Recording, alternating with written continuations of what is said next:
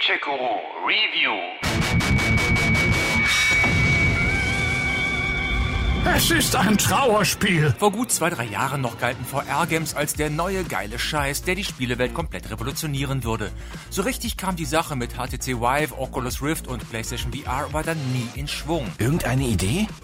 Probier's einfach nochmal. Richtig, Sony geht damit gutem Beispiel voran und hat gerade erst wieder einige zukünftige verheißungsvolle Titel wie No Man's Sky, Iron Man VR oder Five Nights at Freddy's VR angekündigt. Vor allem aber haben die Entwickler inzwischen auch dazugelernt und holen immer mehr aus den VR-Brillen raus. Aktuelles Beispiel sind da die Space Junkies VR von Ubisoft. Erinnert ihr euch noch an Quake 3 oder an Unreal Tournament? Blöde Frage, klar tut ihr das. Und so ähnlich funktionieren auch die Space Junkies. Ballern in sechs verschiedenen Arenen, Mann gegen Mann bzw. 2 gegen 2, nur das Ganze eben in der Schwerelosigkeit.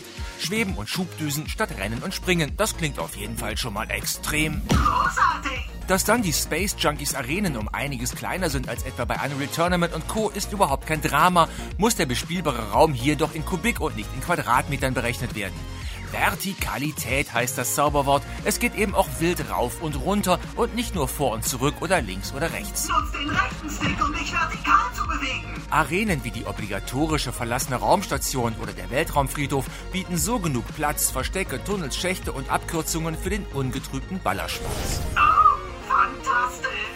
Für den sorgen auch die gut zehn verschiedenen Waffenklassiker wie Laser, Shotgun, Railgun, Zwille mit explosiv geschossenen Revolver oder Lichtschwert und Schild für den gediegenen Nahkampf, die alle ihre Stärken und Schwächen haben und die jeweils andere Taktiken und Vorgehensweisen erforderlich machen und die ihr dann im Raum einsammeln müsst. Zeit zum Schießen. Gesteuert wird, in der von mir getesteten PSVR-Version, mit dem DualShock-Controller und mit Kopfbewegungen.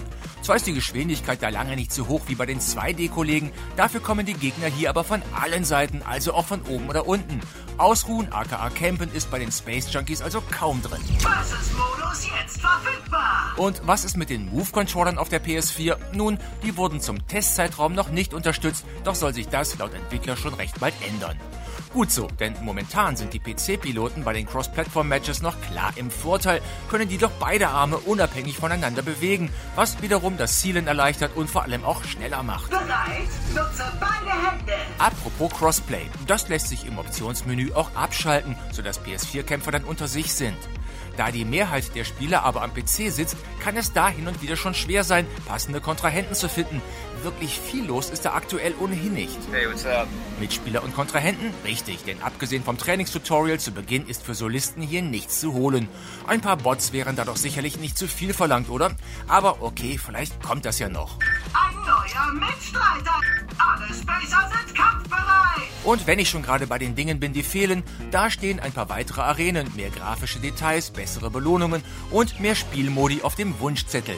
Von letzteren gibt's nämlich nur Deathmatch bzw. Team Deathmatch und eine Art King of the Hill, hier Königsdisziplin genannt, und das ist schon ziemlich dünn. Aber trotz all dem macht es verdammt viel Laune, durch den dreidimensionalen Raum zu düsen und in den Gefechten mit Gadgets wie den aufblasbaren Astronautendummies oder EMP-Strahlen die Gegner zu verwirren oder einfach das Rumalbern in der Lobby mit den anderen Spielern bei vollem Körpereinsatz, statt einfach nur Knöpfchen für Gesten zu drücken. Die Space Junkies heben die VR-Ballerei auf ein neues Level. Nie zuvor wurde mit derart viel Körpereinsatz gespielt, was momentan aber in erster Linie für die PC-Versionen gilt. Die Immersion ist jedenfalls so richtig gut gelungen. Bleibt zu hoffen, dass die oben genannten Lücken bald gestoppt werden und auch, dass sich mehr Mitspieler finden. Verdient hätte es dieses Game allemal. Wer es einmal gespielt hat, der kommt so schnell nicht mehr davon los. Ach, das Kind sitzt ständig vor der Kiste. Gamecheck Guru